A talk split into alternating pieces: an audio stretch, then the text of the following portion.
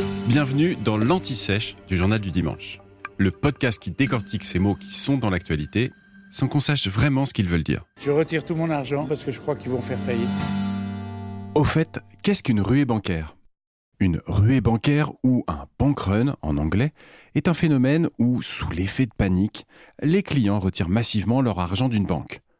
Plus l'argent est retiré, plus le risque d'une faillite de la banque progresse, augmentant encore la panique et donc le nombre de retraits et ainsi de suite. Une ruée bancaire peut être visible.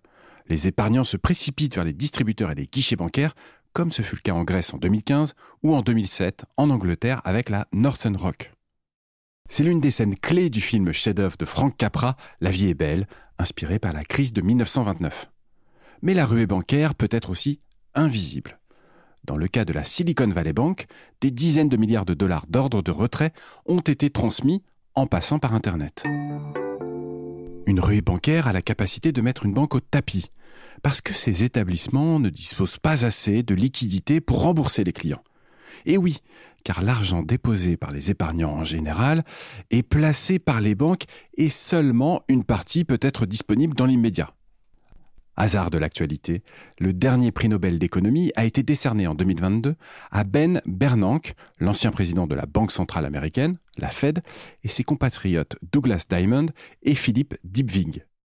Ils ont été récompensés pour leurs travaux sur les banques, les ruées bancaires et leur sauvetage nécessaire durant les tempêtes financières.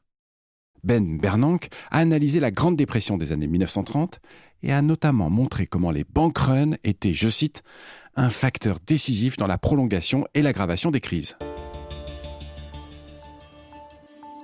Douglas Diamond et Philippe Dybvig ont eux développé des modèles théoriques montrant comment les banques peuvent être vulnérables à la rumeur sur leur effondrement imminent. Ces travaux ont notamment débouché sur le modèle Diamond-Dybvig sur les paniques bancaires auto-réalisatrices. Alors, si un jour votre banque a des difficultés, la clé est de ne pas céder à la panique. Bon, c'est plus facile à dire qu'à faire. Venez d'écouter l'Anti-Sèche du Journal du Dimanche, le podcast qui répond à la question que vous n'osiez pas poser. Je suis Vivien Vergniaud et si vous avez aimé ce podcast, mieux si vous voulez écouter d'autres épisodes préparés par la rédaction du JDD, c'est facile. Abonnez-vous, suivez-nous, c'est gratuit. On vous donne rendez-vous trois fois par semaine en podcast et tous les jours sur le JDD.fr. À bientôt.